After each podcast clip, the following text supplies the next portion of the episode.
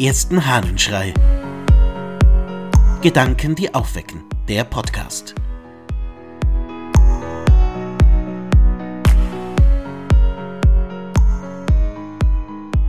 Von ganz unten.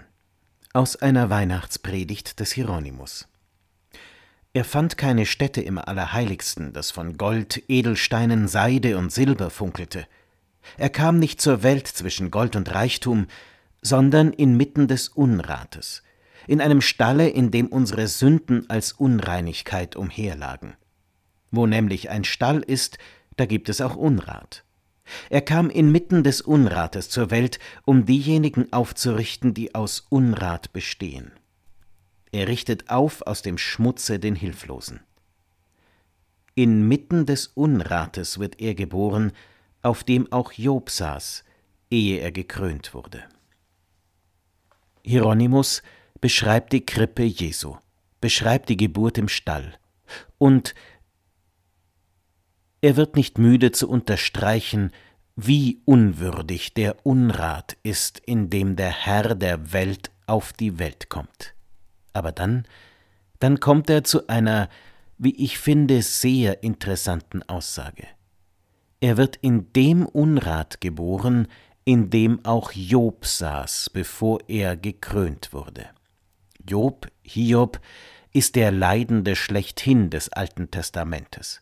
Jene tragische Person, an der der Teufel ausprobieren darf, wie sehr denn Leiden einen Menschen kaputt machen kann und ob er denn wirklich ein Gerechter ist, der alles akzeptieren kann, selbst wenn alles schief geht.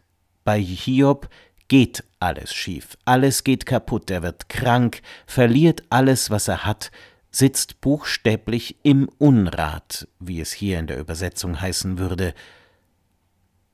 Und erst als es wirklich ganz schlimm geworden ist und als klar ist, Hiob hält stand, erst dann darf zurückkommen, was vorher da war. Ja, kommt sogar noch viel mehr. Hiob ist der, dem es ganz, ganz schlecht geht. Und genau in dieser Situation, so sagt es Hieronymus, wird Jesus geboren. Der König der Welt wird geboren in derselben Situation, in der der, dem es so unsagbar schlecht geht, sitzt. Jesus teilt die schlechte Situation. Jesus teilt den Unrat, den unser Leben ausmacht. Und genau da hinein kommt er. Das finde ich sehr, sehr tröstlich.